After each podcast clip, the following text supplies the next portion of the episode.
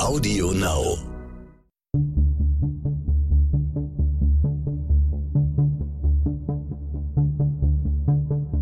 Wie überführt man einen Mörder?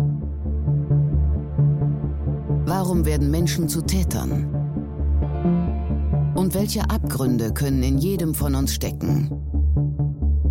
Im Sterncrime-Podcast Spurensuche erzählen Ermittler und Spezialisten über ihre spannendsten Fälle und die Herausforderungen ihres Berufes. Reden hilft, auch bei der Aufklärung von Verbrechen. Das geschickte Gespräch mit einem Verdächtigen kann einen Fall lösen helfen oder sogar ein Geständnis hervorbringen. Dieter Bindig, erster Kriminalhauptkommissar, hat in seiner Karriere tausende Beschuldigte vernommen und zählt zu Deutschlands renommiertesten Spezialisten auf diesem Gebiet. Er lehrt darüber an der Hochschule der Polizei in Bayern in Fürstenfeldbruck. Mein Name ist Nikolas Büchse und in der heutigen Folge spreche ich mit ihm über die Kunst der Vernehmung.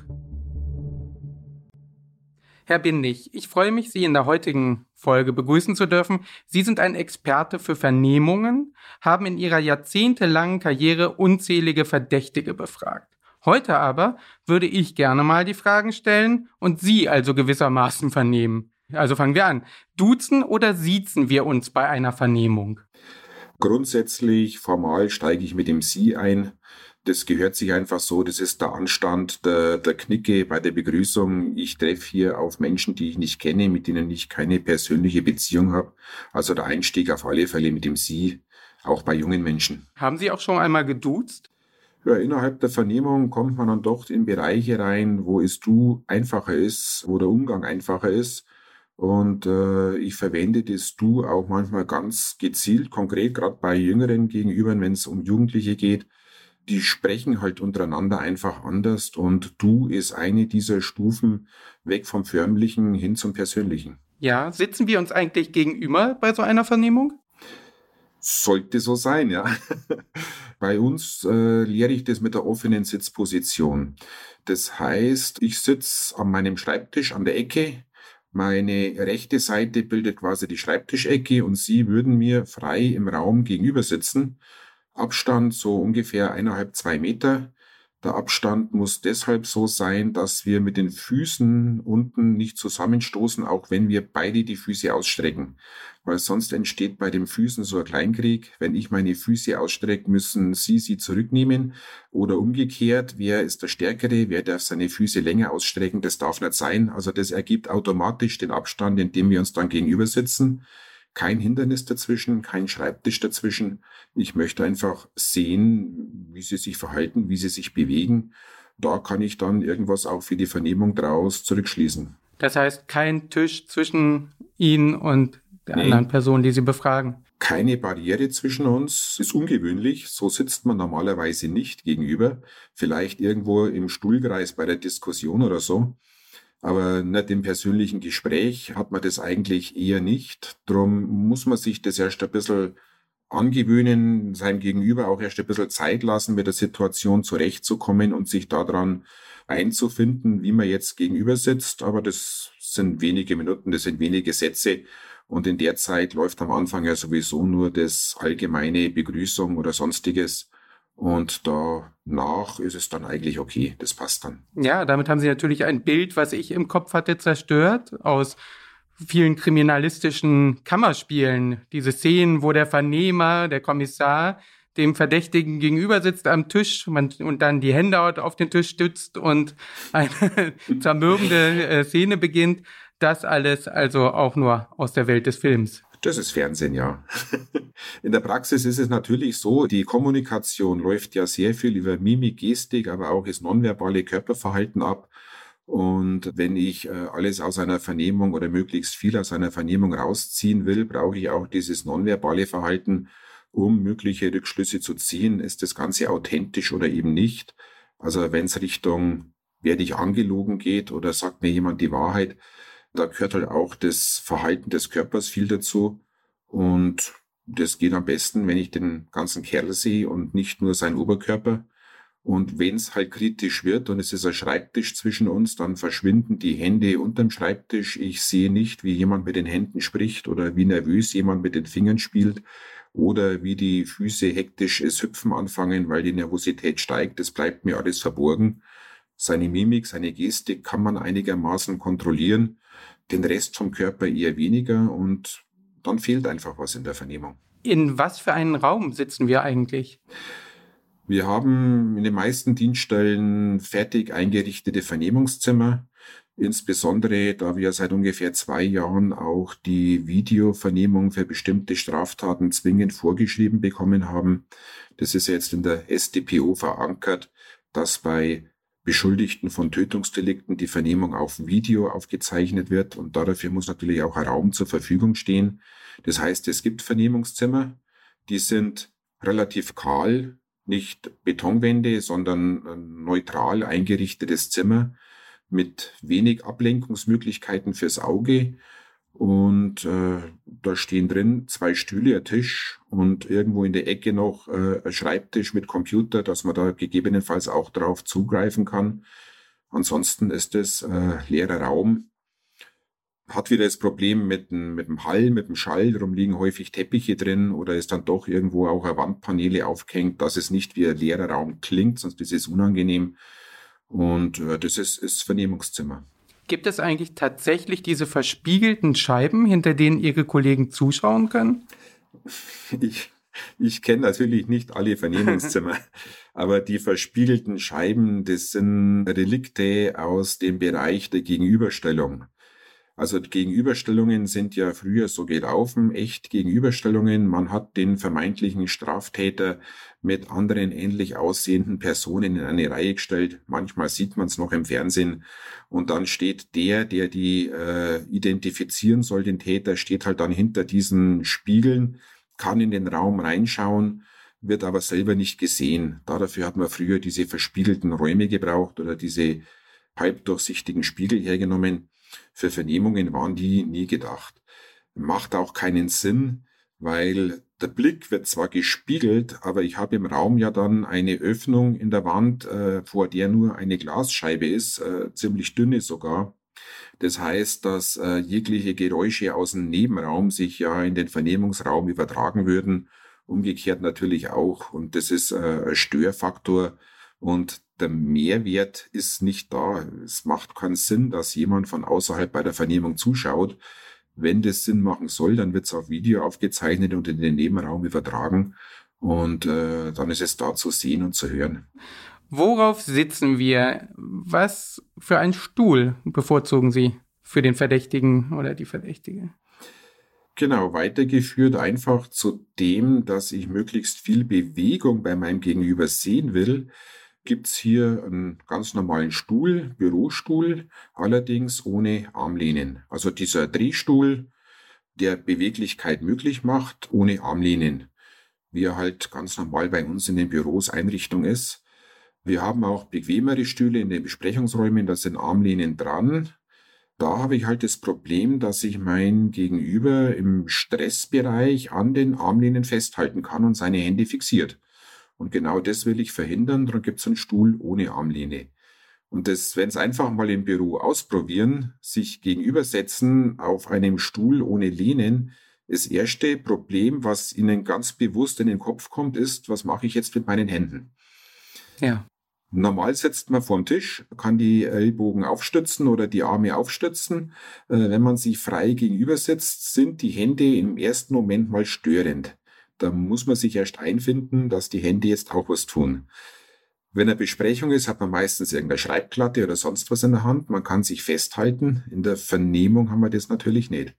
Und insofern habe ich dann halt auch das Bild wieder von meinem Gegenüber mit den Händen, mit der Sprache, mit den Händen, die durchaus auch manchmal abweichend ist, wenn die Hand nach rechts zeigt, aber der Kopf dann links sagt. Das nennt man dann die Freudschen Versprecher die Körpersprache ist anders wie das, was es denken, dem Mund sagen lässt. Und das sind halt dann so schöne Aha-Effekte. Ja, und Sie selbst? Sitzen Sie dann auf gleicher Höhe? Beugen Sie sich vor? Lehnt man sich zurück? Ich meine, Ihre Körpersprache sagt ja auch etwas aus.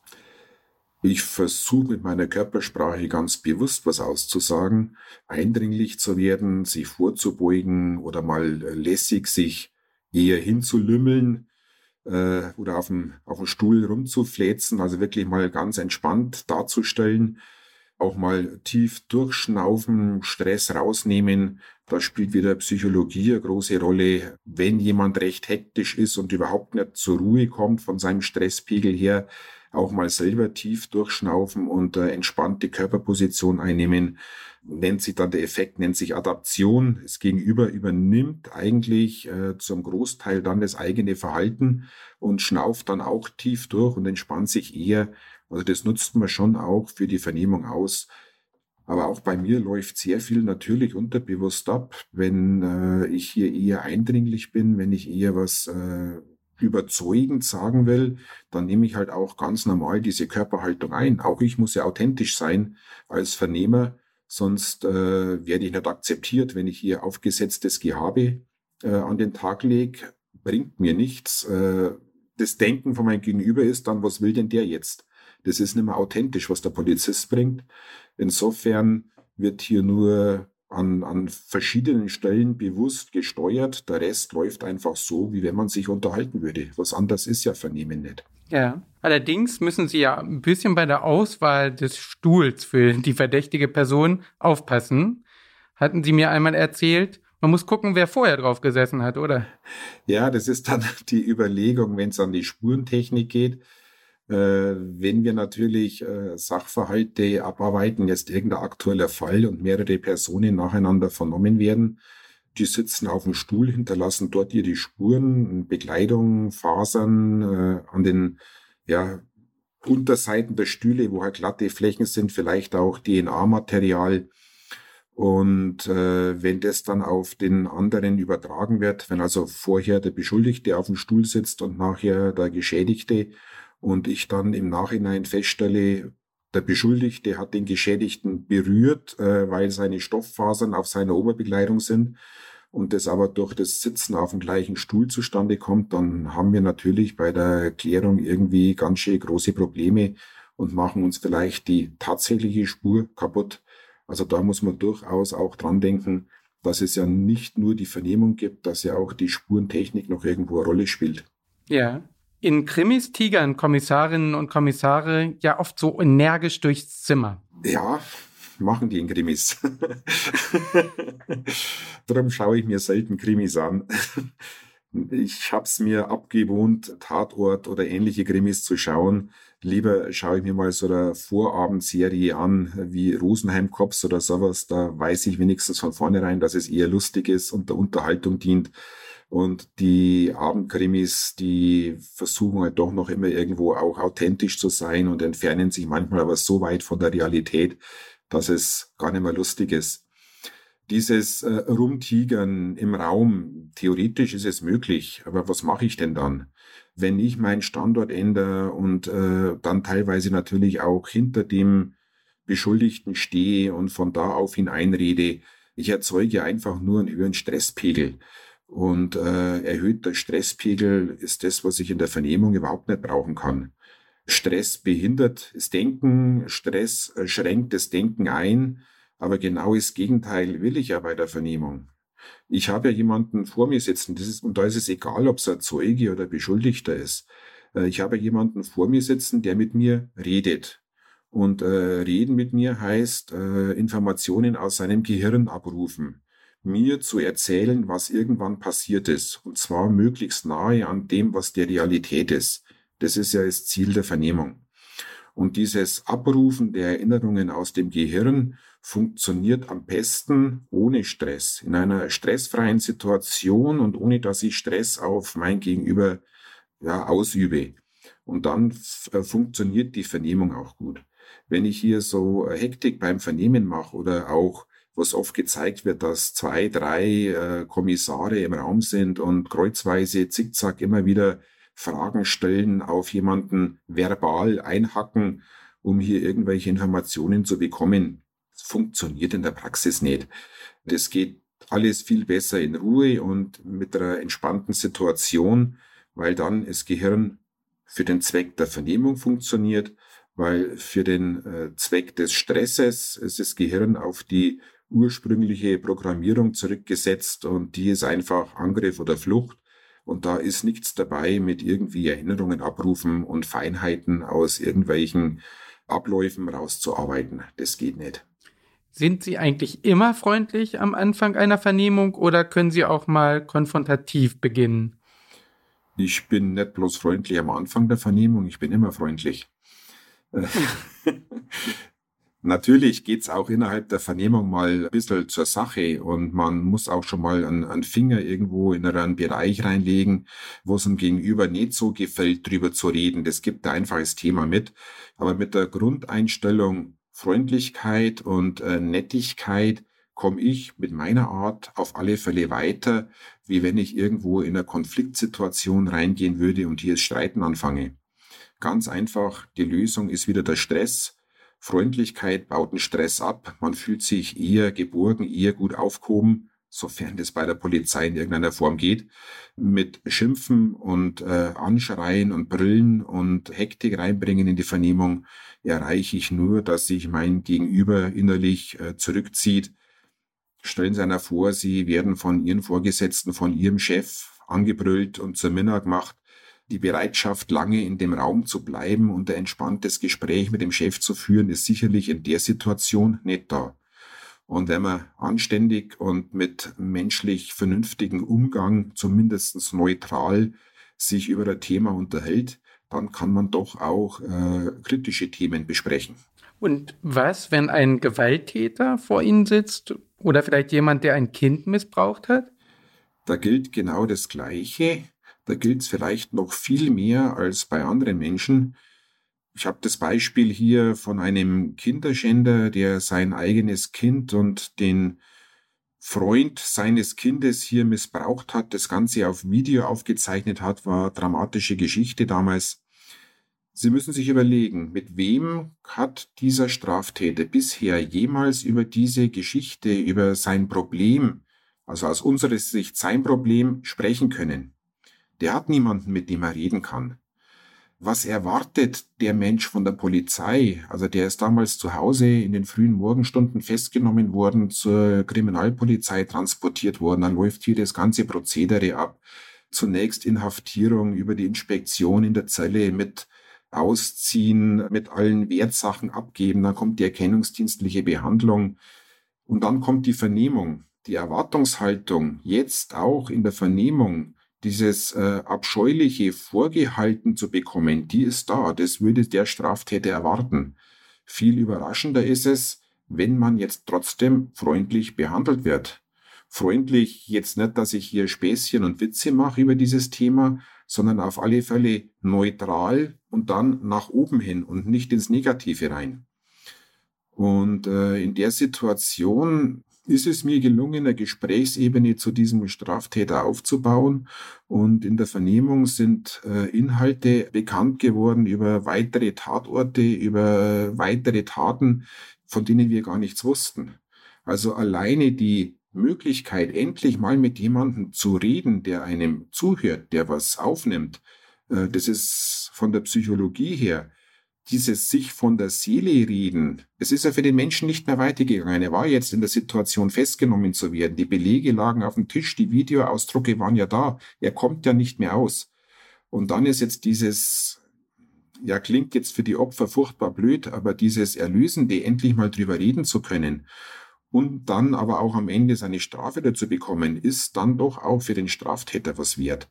Und das erreiche ich halt nur, wenn es zu einem Gespräch kommt, auf einer Gesprächsebene, dass man miteinander reden kann.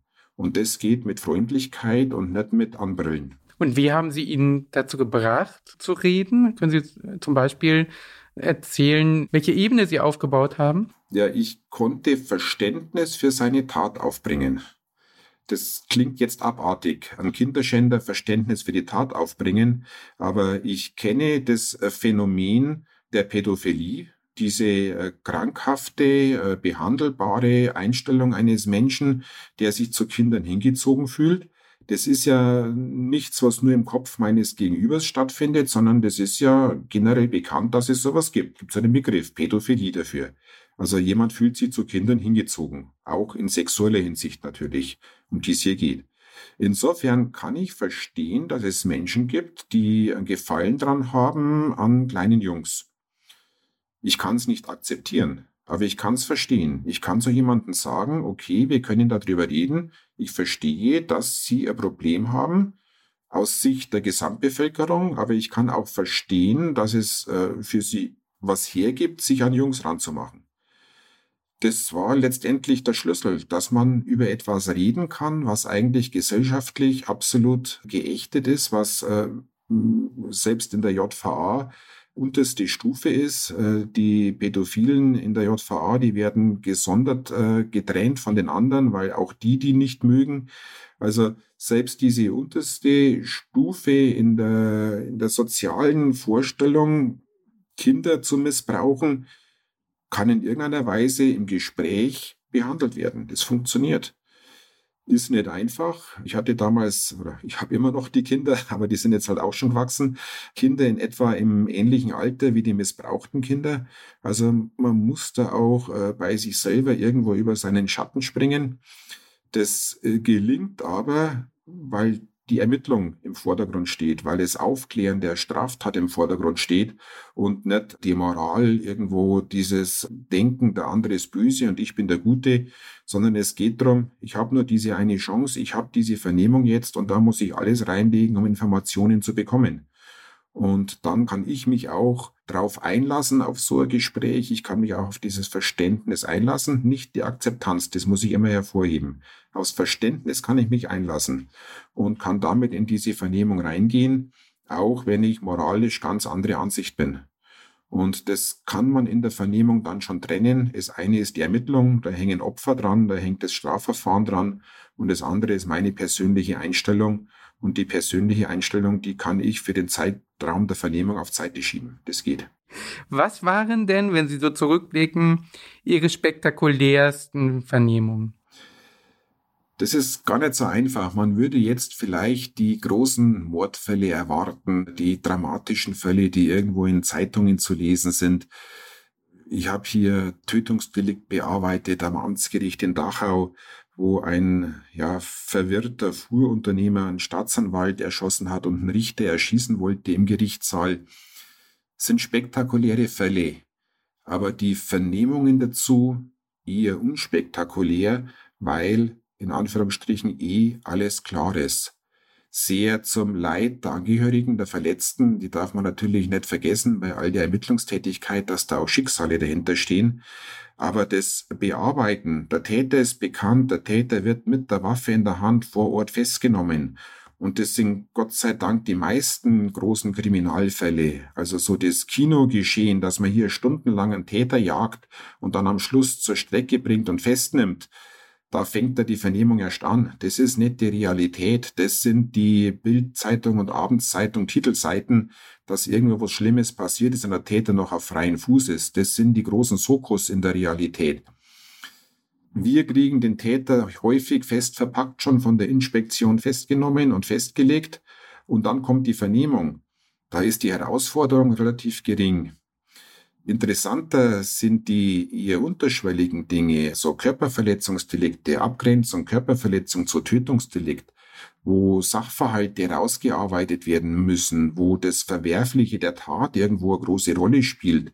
Ist es jetzt noch Körperverletzung oder wird es schon ein versuchtes Tötungsdelikt, wo vielleicht auch eine gewisse wie soll ich es jetzt ausdrücken, Bauernschleue auf der gegenüberliegenden Seite vorhanden ist, wo es zu einer Art Kräfte messen im Rahmen der Vernehmung kommt, äh, wo man merkt, der versucht jetzt mich irgendwo hier vom rechten Weg abzubringen und auf eine falsche Weichenstellung zu locken, aber dann trotzdem auf die Wahrheit zu kommen.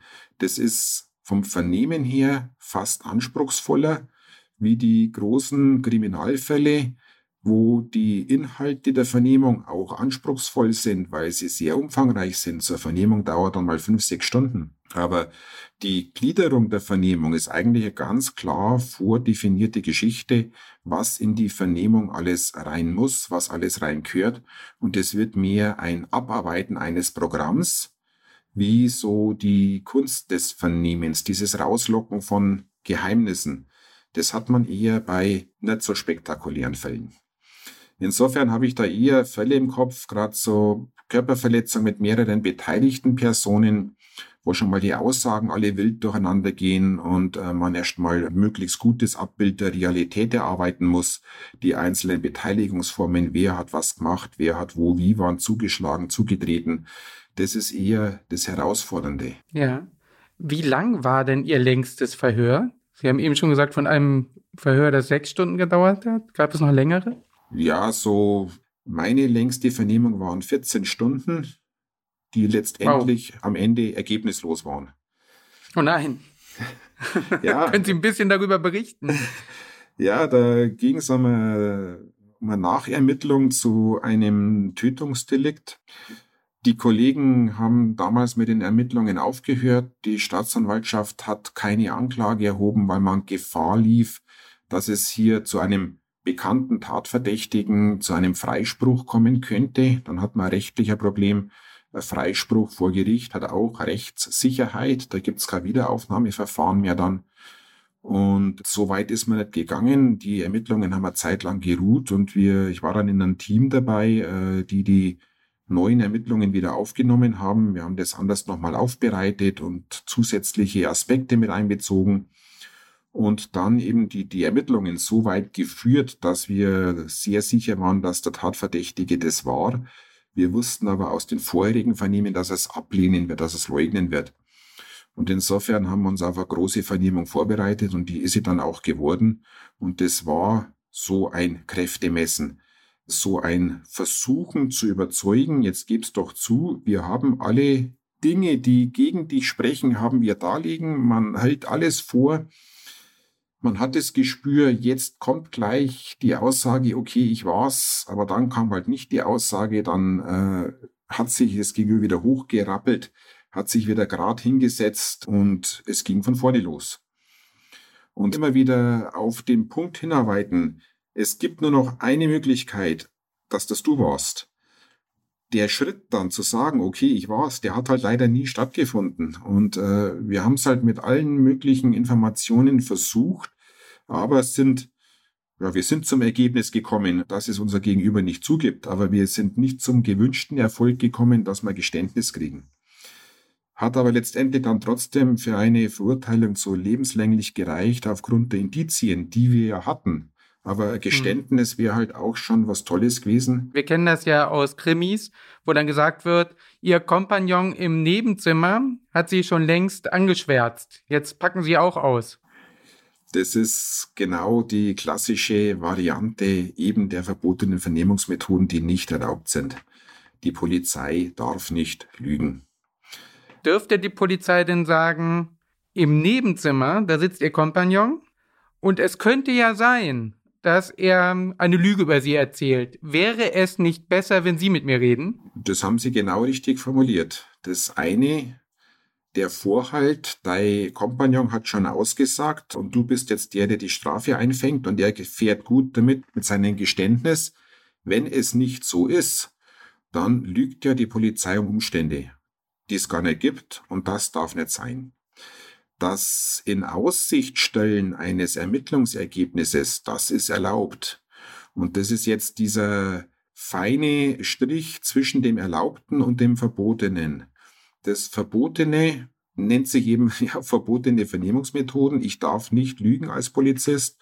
Und das andere, das ist die kriminalistische List, mit der ich eben versuche, mein Gegenüber zu überzeugen, das auszusagen, was in seinem Kopf über den Sachverhalt, der sich tatsächlich abgespielt hat, drin ist.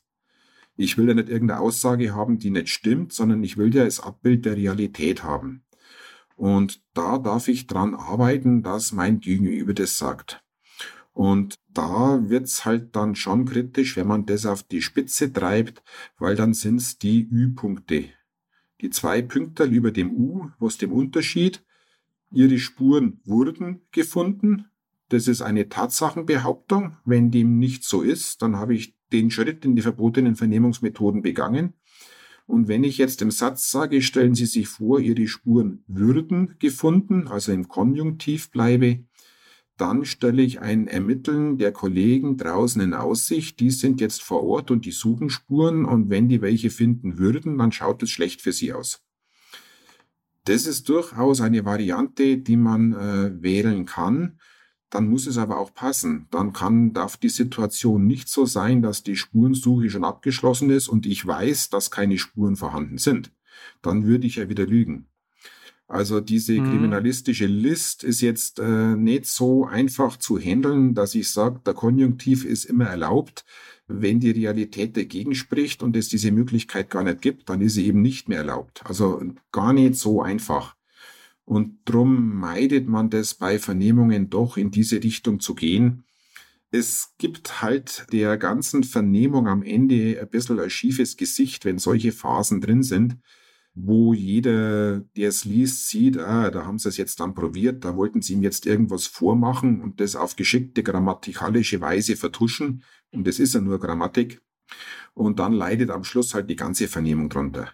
Also da gibt's insgesamt dann auch andere Varianten äh, in der Gesprächstechnik, dass man da besser an so eine Information rankommt, wie auf diese Art und Weise, die nahe an dem ist, was verboten ist. Ja. Und ich habe immer noch dieses Bild im Kopf vom Anfang, als Sie erzählt haben, dass wir uns in so einer Vernehmungssituation auf Bürostühlen gegenüber sitzen. Und ich frage mich auch die ganze Zeit, was denken Sie denn eigentlich, wenn jemand Ihnen gegenüber sitzt und hochnervös wird? Also wenn er zum Beispiel sich die Nase reibt oder Ohrläppchen oder so, sind das Zeichen, körperliche Zeichen? Sie haben auch schon davon kurz gesprochen. Was machen Sie daraus aus solchen Aktionen? Zunächst mal einfach nur registrieren. Erstmal, was suche ich draus? Ich suche authentisches Verhalten. Ich suche wie erzählt mein Gegenüber, und da ist ja jeder Mensch unterschiedlich, wie erzählt der Mensch, der mir gegenüber sitzt, eine real passierte Geschichte.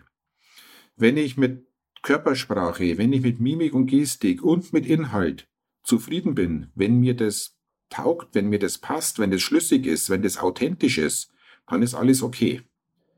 Wenn ich nur die Worte höre und mir die Körpersprache wegfällt, bricht mir ein Teil der Wahrnehmung weg, also meiner Wahrnehmung weg, weil die Körpersprache dann weg ist. Also für mich ist es wichtig, eben das Authentische des Gegenübers in irgendeiner Form festzustellen. Wenn der Mensch passt und der sachliche Inhalt passt, wenn das schlüssig ist, bin ich mit der Vernehmung zufrieden. Dann habe ich keinen Zweifel mehr dran, dass ich irgendwo angelogen werde oder dass irgendwas nicht gestimmt hat, dass irgendwo wer was verheimlichen will. Wenn da ein Widerspruch drin ist, wenn äh, die Ausdrucksweise nicht mehr zum Thema passt, wenn jemand bei Nebensächlichkeiten oder beim, beim ansteigenden Thema, wir kommen jetzt schon langsam zum Kern der Vernehmung, sind aber noch nicht dabei. Also wir sind kurz bevor es zum Kern kommt. Und jetzt zeigt schon jemand große Nervosität, dann passt es jetzt irgendwie noch nicht dazu. Das würde ich erst in drei, vier, fünf Sätzen erwarten. Das kommt zu früh. Dann erzeugt es irgendwelche Unstimmigkeiten man kriegt halt aus dem Verknüpfen von sprachlichen Inhalt und aus dem äh, Verhalten des Menschen, Mimik, Gestik, Körpersprache, Sprechen mit Händen, wie reagieren die Füße, sehe ich irgendwelche Anzeichen für Nervosität. Da bekommt man Bild und das Bild ist dann in dem Moment gestört. Und da muss man Hintergrund dazu finden. Warum ist das jetzt gestört? Das kann viele verschiedene Ursachen haben. Nervosität, hat man ja vorhin schon kurz gehabt, ist sehr häufiger Zeichen von Stress. Also so äußert sich Stress bei Menschen. Stress kann ganz natürliche Ursachen haben in der Vernehmung, weil es geht da jetzt auch um ein Thema, was einem irgendwo aufgeregt hat, erregt hat, emotional mitgenommen hat. Dann ist es ja schlüssig. Aber wenn es nicht schlüssig ist, dann ist es schwierig und dann versuche ich eben zu ergründen, wo ist jetzt das Problem? Wieso zeigt hier jetzt jemand Stress an einer Stelle, wo es gar nicht sein müsste? Weil die Ursache könnte nämlich sein, dass mich jetzt jemand anlügt. Und da kommen mhm. jetzt die von Ihnen beschriebenen Zeichen wie an die Nase fassen, hat ja Namen des Pinocchio-Syndrom oder Ohrläppchen reiben oder an den Fingern rumknippeln anfangen.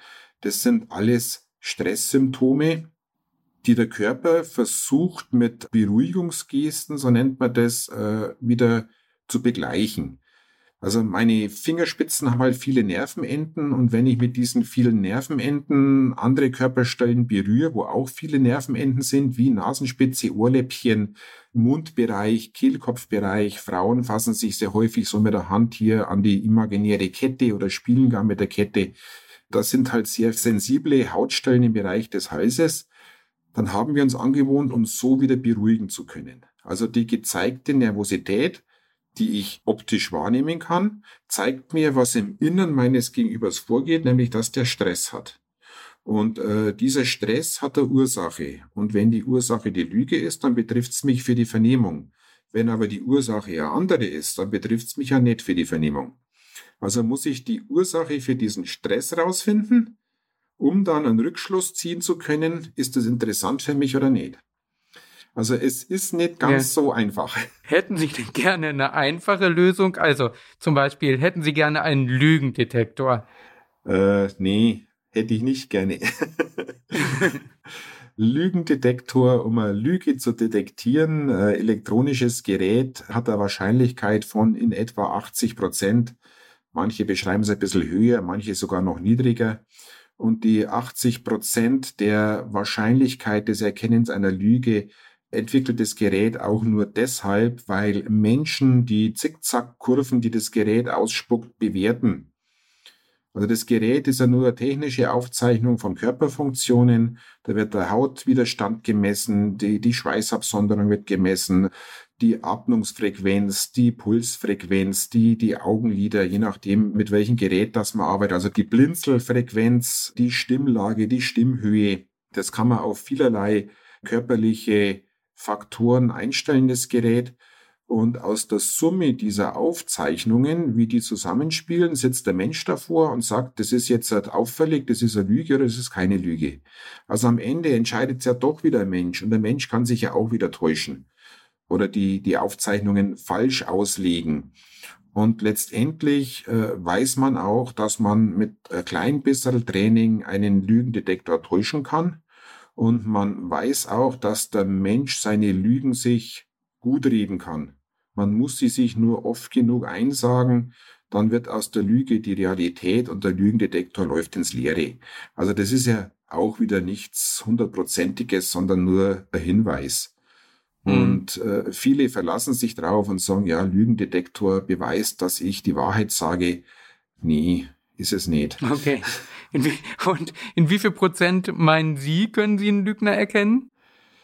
Ja, zu meiner aktiven Zeit vielleicht mehr als jetzt. Ich bin jetzt seit äh, knapp acht Jahren aus dem praktischen Leben heraus und hier als Dozent und berichte nur über das, wie es funktioniert und äh, bin selber nicht mehr in Vernehmungen drin. Man äh, verliert sicherlich auch das Geschick dazu. Wenn man mal davon ausgeht, dass Lüge oder Nicht-Lüge äh, mit Würfeln 50-50 ausgeht, ja. dass man sagt, 50 Prozent erreiche ich immer, indem ich einfach einen Würfel werf. Ein bisschen besser sind wir bei der Polizei schon, aber nicht dramatisch besser. So 55, 60 Prozent, der Lügendetektor vielleicht bei 80 Prozent. Also man darf auch sein eigenes Können nicht überbewerten. Man muss schon wissen, was man erreichen kann und was nicht. Und wenn mich einer anlügen will und es kann, dann wird es ihm gelingen, mich anzulügen. Ja. Aus Ihrer Erfahrung gilt die Regel, wer mir nicht in die Augen schaut, hat was zu verbergen? Die Regel ist gut, weil sie mir okay. Möglichkeit eröffnet. Wenn alle Menschen so denken, dann habe ich eine Chance, weil ich nämlich weiß aus Untersuchungen, dass wir uns eigentlich gar nicht im normalen Gespräch so oft in die Augen schauen. Also die Zeitspanne, in der wir tatsächlich einen Blickkontakt haben, die ist nicht so hoch. Kommt es darauf an, wie gut wir uns gegenseitig kennen. Wenn ein Vertrauensverhältnis da ist, dann wird die Zeitspanne ein bisschen größer. Sie kennen das, sich so verliebt in die Augen schauen und stundenlang nichts anderes machen müssen, als sein Gegenüber in die Augen zu schauen. Das reicht dann schon. Da ist der Blickkontakt viel intensiver. Wenn wir wie bei Vernehmungen uns nicht kennen, ist die Zeit des Blickkontaktes gar nicht so groß. Und wenn jetzt dann der Lügner hergeht mit der Überzeugung, wenn ich dem Polizisten in die Augen schaue, dann meint der, dass ich die Wahrheit sage, dann bricht der sein bisheriges Verhalten und schaut mir ganz bewusst in die Augen, um zu zeigen, dass er nicht lügt. Und das fällt mir auf und dann muss ich mir Gedanken machen, wieso verhält sich mein Gegenüber jetzt so. Schaut mich der an, weil er mich überzeugen will, dass er gerade die Wahrheit sagt, obwohl er lügt? Oder schaut mich der an, weil er mich absolut von dem überzeugen will, was jetzt gerade gesagt wird, weil es wichtig ist, weil es der Kern der Sache ist, trifft also auch wieder für beide Seiten in gewisser Weise zu. Dann entscheidet es wieder der Sprachinhalt zur Körpersprache. Also eine sehr differenzierte, eine sehr erfahrungsbetonte Geschichte, hier aus ja. dem Körperverhalten was rauszulesen. Sonst wäre es ja zu einfach, sonst gäbe es ein hm. Buch, wo drin steht, Lügner ist wer, Doppelpunkt, und dann gäbe es 20 Spiegelstriche und jeder wüsste, wenn einer diese Wörter sagt, dann lügt er. Ja. natürlich. Gibt es eigentlich wirklich diese berühmte Strategie Good Cop, Bad Cop im Polizeialltag? Die Strategie gibt's. Die gibt's auch in genügend Fachbüchern. Die Wirkungsweise halte ich für beschränkt. Was soll passieren? Der Böse tritt auf und setzt die Person unter Druck damit die Person etwas sagt, was sie nicht sagen will, und der Gute nutzt dann die Gelegenheit, um das, was der Böse versucht zu erreichen, im Positiven zu gewinnen. Also der, der böse Bulle, der übt Druck aus und der gute Bulle nimmt dann als netter, so wie ich ihn jetzt die ganze Zeit beschrieben habe, netter, angenehmer die Situation auf, um dem, dem, der jetzt den Druck nicht mehr widerstanden hat, die Aussage aufzunehmen. Mhm. Ist aber in der Praxis ein Problem. Wir hatten ja vorhin schon die Stresssituation berichtet. Was löst denn der böse Bulle aus? Äh, der löst eindeutig Stress aus. Genau das ist ja der Zweck. Und der schimpft und der hält vor und da wird Druck aufgebaut.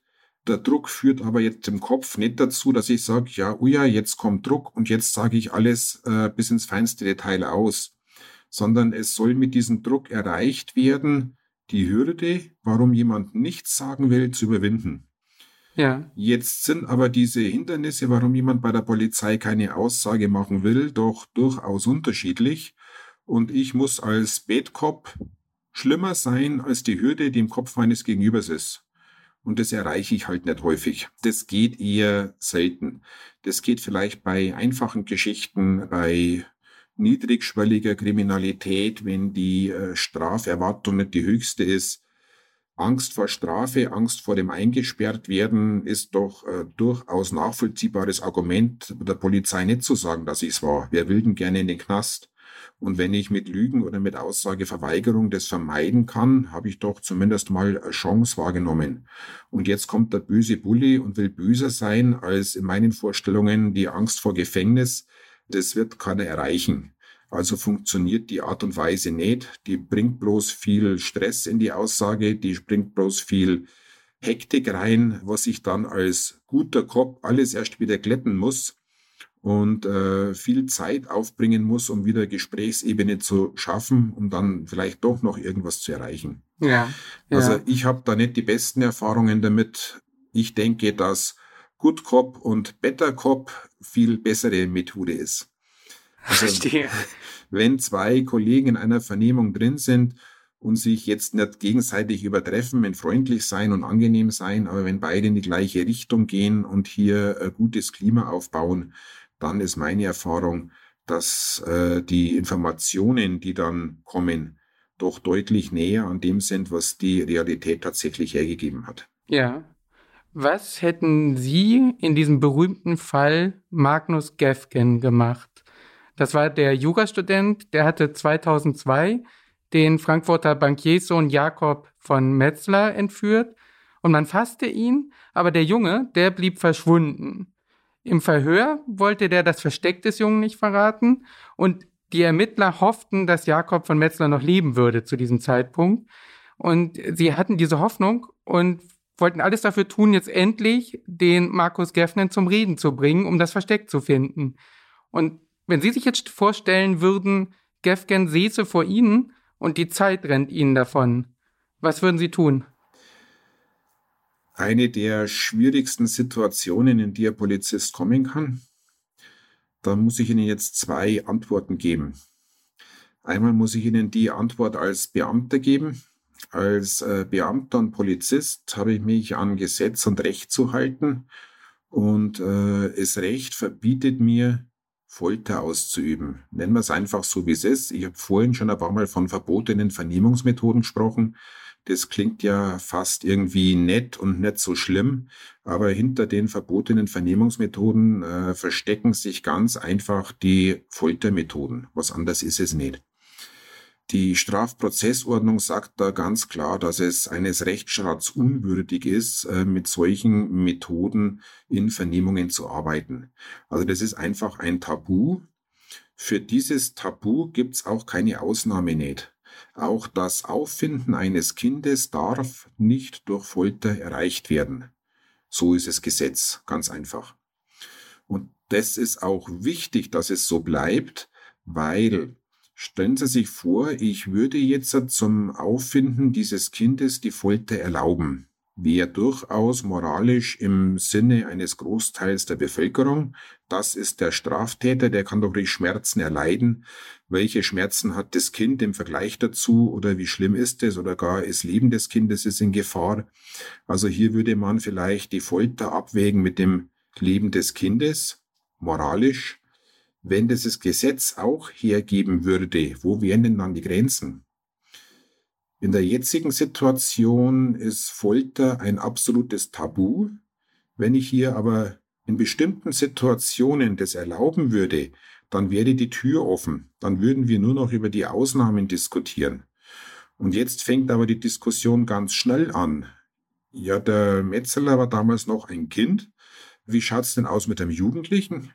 Wo ist denn die hm. Altersgrenze? Ist die Altersgrenze im Strafrecht bei 14, wo es Kind definiert ist? Oder setzt man die Altersgrenze gleich mal auf 18, also Heranwachsender bis 21? Wo ist denn da die Altersgrenze? Endet das Recht, dass man gerettet wird mit dem 18. Geburtstag? Ist es dann vorbei? Oder geht's auch mit 18 und einen Monat oder mit 18 und einem halben Jahr oder mit, doch mit 19?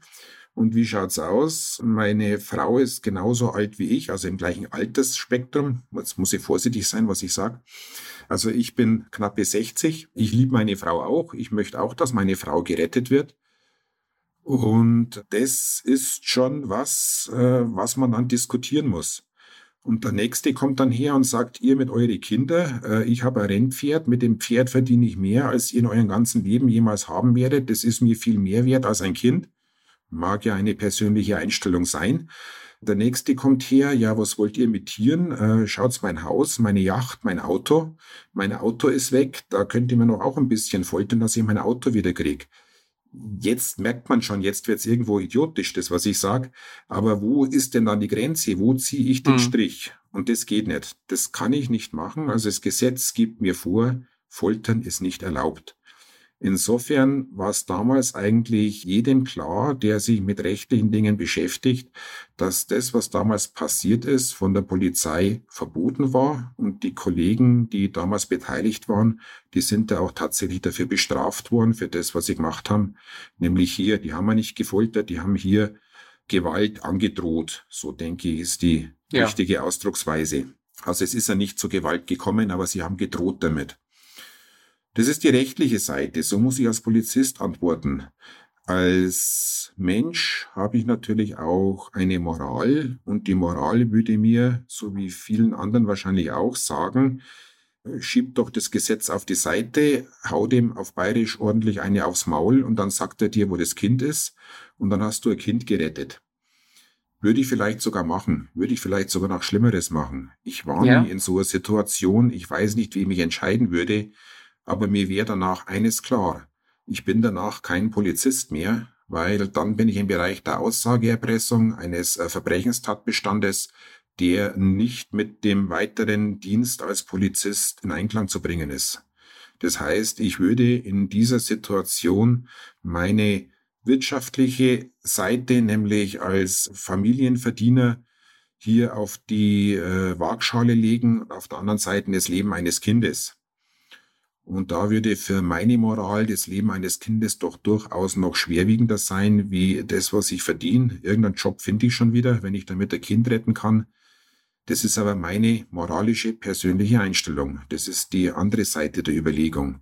Ich weiß aber, was die Folgen sind. Und das ist die Schwierigkeit, die da drin steckt. Kostet es Überwindung in manchen Fällen, Abscheu zu unterdrücken? Ja, natürlich. Ich bin ja auch nur Mensch. Ich bin ja keine Maschine. Und Abscheu ist ein völlig natürliches äh, Reagieren auf was, was einem ja anerzogen, angelernt oder angeboren ist. Und ich sollte es halt in der Vernehmung vermeiden, weil sonst passiert genau das, was nicht passieren soll, nämlich, dass mein Gegenüber eben nicht da mit mir redet. Und an dem ja. Gespräch, an der Vernehmung hängt halt was dran. Da hängen Schicksale von Opfern dran, da hängen Wunschgedanken von Angehörigen dran, Gerechtigkeitssinn von Angehörigen oder äh, finanzielle Dinge ist ja auch schon was, was zählt. Und da gehört es halt dazu, dass man durch professionelles Auftreten, durch überlegtes Rangehen, durch ermittlungstechnisch äh, saubere Bearbeitung hier auch dann das entsprechende Ergebnis vor Gericht am Ende kriegt. Wir haben jetzt sehr viel über das Reden geredet, aber spielt Schweigen auch eine Rolle bei Ihnen in den Vernehmungen? Wenn Sie schweigen, nicht der Beschuldigte? Schweigen ist für mich wichtige Gesprächstechnik, die man durchaus anwenden muss, wenn man weiß, wie das Gehirn funktioniert. Stellt euch einfach eine langwierige, jetzt, jetzt verwende ich es Mehrzahl du, Sie merken, was gerade passiert. Wir sind jetzt in längerer Zeit im Gespräch. Hm. Da bin ich der König drin, in der Mehrzahl zu duzen. Stellen Sie sich einfach vor, dass es äh, ausführliche Vernehmung gibt, dass die Vernehmung länger dauert, dass das Gehirn meines Gegenübers sehr viel gearbeitet hat und sehr viel arbeiten muss. Ich vielleicht irgendwo jetzt nochmal eine Frage zu einem bereits bearbeiteten Thema stelle. Ich muss meinem Gegenüber auch Zeit geben, nachzudenken. Das geht nicht immer so klassisch wie im Biertischgespräch, dass man redet und redet und redet und sofort die Antwort drauf gibt, oder schon die Antwort parat hat, wenn die Frage noch gar nicht zu Ende gestellt ist. Der Körper braucht einfach auch mal im Geist eine gewisse Ruhephase, um sie zu sortieren. Und die nimmt er sich einfach, indem ich auf eine Frage zunächst mal keine Antwort kriege. Wir sind dann gerne geneigt, die Frage gleich zu präzisieren, die Frage genauer zu stellen oder umzuformulieren, weil auf die bisherige Frage hat es ja keine Antwort gegeben. Da ist ja jetzt irgendwas, also muss ich gleich wieder was tun. Und das betrifft insbesondere uns Polizisten. Wir die Vernehmung vorladen, die wir steuern, die wir die Inhalte vorgeben. Wir haben ja hier die Vernehmungsführung in der Hand. Und somit darf auch keine Lücke irgendwo entstehen. Das ist so das Denken, das jeder Polizist irgendwo hat. Wir sind die, die vernehmen, also müssen wir auch fragen. Und einfach mal nichts zu sagen und nicht zu fragen, gibt dem Gegenüber durchaus die Gelegenheit, die Gedanken auch mal zu sortieren. Und auch wenn es mal eine Minute, Ihr müsst euch mal anschauen, wie lang das eine Minute ist. Ist unendlich lang in so einer Phase, wo man Frage und Antwort hat. Das sind meistens nur 10 Sekunden, 15 Sekunden, die schon als unerträglich lang eingestuft werden. Ja. Und äh, wenn man in der Zeit mal nichts sagt, dann kommen einfach auch wieder Aussagen, dann kommt vielleicht mal der Gedankensprung, dann kommt vielleicht mal eine Ergänzung zum Thema, was schon abgearbeitet ist, oder kommt eine neue Idee, die ich sonst nicht kriegen würde. Also Gesprächspausen sind auch wichtig. Nix sagen. Ich habe jetzt drei Sekunden gewartet, ehe ich wieder geredet habe, und es fühlte sich schon schwierig an für mich. ja, ich muss Sie eh loben. Sie machen das ganz gut. Sie lassen mich immer ganz ausreden. Ich bemühe mich, ich bemühe mich. ähm, es heißt ja, dass jeder Mensch bis zu 200 Mal am Tag lügen würde. Jetzt kann ich mir vorstellen, Sie als Experte in Sachen Lügen aufdecken, könnten dann wahrscheinlich auch schwierig sein für Familienmitglieder oder können die gut mit ihnen umgehen oder lassen sie ihren professionellen Blick im Vernehmungszimmer oder wie kann ich mir das vorstellen? Ja, dieses 200 Mal am Tag Lügen muss ein bisschen differenzieren. Das sind Studien oder Untersuchungen gewesen. Da muss man aber Lügen auch definieren. Und da ging es darum, auch nicht ganz die Wahrheit sagen, also nicht, äh, also auch mal was weglassen, wurde dann auch schon als Lüge mit eingestuft. oder nicht das sagen, was man sich eigentlich denkt, also nicht die, die Seele auf der Zunge zu tragen, sondern sich auch mal auf die Zunge zu beißen, ist dann äh, teilweise auch mit als Lüge schon dabei gewesen. Also es geht nicht immer um die böse, hässliche Lüge, die manipuliert, sondern es geht hauptsächlich um diese Alltagsgeschichten von Guten Morgen. Wünsche ich meinem Chef wirklich einen guten Morgen oder wünsche ich ihm vielleicht die Pest an Hals, weil er mir gestern einen schlechten Auftrag gegeben hat? Das ist auch eine Lüge, wenn ich sage Guten Morgen. Und wenn mein Chef sagt, wie geht's dir? Mir geht's gut. Oder diese ganz normalen Floskeln, ja, ich sage immer, mir geht's gut, wenn mich einer fragt, äh, obwohl es mir vielleicht überhaupt nicht gut geht. Insofern ist dieses 200 Mal Lügen dann auch verständlich im täglichen Ablauf. Das eröffnet aber auch ein Riesenproblem, weil diese Lügen halt so gut funktionieren, wir aber doch in der Sekunde auch lügen, unser Gegenüber die Lüge aber gar nicht erkennen will. Das heißt, wir trainieren uns das Erkennen von Lügen eigentlich ab. Und wir sehen nicht mehr oder wollen nicht mehr sehen, werde ich jetzt angelogen oder nicht, weil ich es eigentlich gar nicht brauche. Also diese Lüge als Schmiermittel unseres täglichen Lebens ist unheimlich wichtig, macht aber auch ein paar Probleme, zumindest für die Polizei. Weil in der Vernehmung soll ich ja genau wieder es andersherum definieren, wann ist irgendeine Auffälligkeit da, dass jemand lügt. Äh, ist diese Auffälligkeit tatsächlich mit der Lüge verbunden oder hat es eine andere Ursache? Also da ist es dann das Problem, was ich habe, dass ich eigentlich genau den Schalter in die andere Richtung drehen muss. Lügt jemand oder nicht? Und dann kommt jetzt der persönliche Bezug mit rein. Die Frage kommt fast jedes Mal, darum muss ich ein bisschen schmunzeln, ob ich erkennen würde, ob mich meine Frau anlügt oder nicht. Ich würde es nicht erkennen, weil, und jetzt kommt der Aha-Moment, meine Frau mich nicht anlügt. Es gibt keinen, Es gibt nämlich überhaupt keinen Grund dazu, mich anzulügen, weil wir eine harmonische Beziehung führen. Und äh, stellt euch vor, ich würde meine Sensoren wie in einer Vernehmung ständig im familiären Umgang auf Lüge hochfahren und würde versuchen, hinter jedem Wort, das mir ein Familienmitglied sagt, auf, auf Lüge testen. Wir könnten nicht mehr harmonisch miteinander umgehen. Das würde die Stimmung vergiften, das würde den ganzen Umgang vergiften. Das funktioniert nicht. Vertrauen heißt, ich vertraue drauf, dass mir der Partner die Wahrheit sagt. Das ist ein äh, wesentliches Element des Vertrauens. Und äh, für mich persönlich und für meine Frau hoffe ich doch auch, äh, ist es äh, zu 100 Prozent gegeben. Es gibt keinen Grund, sich gegenseitig anzulügen. Ja. Meine letzte Frage. Was halten Sie von meiner Vernehmungstaktik? Ja, ich habe es ja gerade zwischendurch schon mal gelobt. Sie haben das ganz gut gemacht. Sie haben sich gut vorbereitet, auf alle Fälle schon mal. Sie haben verschiedene Themen vorbereitet, die Sie äh, nacheinander abgearbeitet haben, ohne mir ein Thema vorzugeben. Sie haben immer sehr schlüssig an meine Themen angeschlossen. Ein wichtiges Element, äh, dass man sich dem chronologischen Ablauf seines Gegenübers anpasst und nicht irgendwas aufdrängt, weil das zerreißt nämlich dann das ganze Denken kurze Fragen gestellt, offene Fragen gestellt, sehr positiv, die Antworten abgewartet. Das ist man eigentlich nicht gewohnt, dass man das tut. Man würde, nachdem man den ersten Input gekriegt hat, vielleicht wahrscheinlich schon zufrieden sein und eher schon zur nächsten Frage drängen. Wahrscheinlich habe ich auch äh, aus Ihrer Sicht viel zu viel erzählt, wie immer. Das ist so meine Art als Dozent, dass man sehr viel spricht. Sie sind sehr entspannt, sehr geduldig, also aus meiner Sicht äh, ganz okay, passt. Könnte, gut. könnte noch was werden. Könnte noch was werden. Ja, es ist nicht Hopfen und Malz verloren. ja, Herr Bindig, ich danke Ihnen vielmals für das Gespräch. Das war sehr spannend.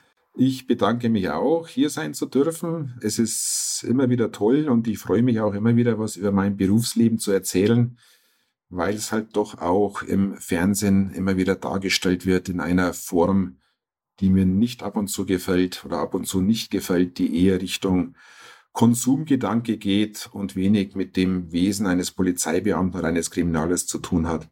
Insofern nutze ich solche Gelegenheit doch dann sehr gerne, auch ein wenig einen Einblick ins echte Leben der Polizei zu geben.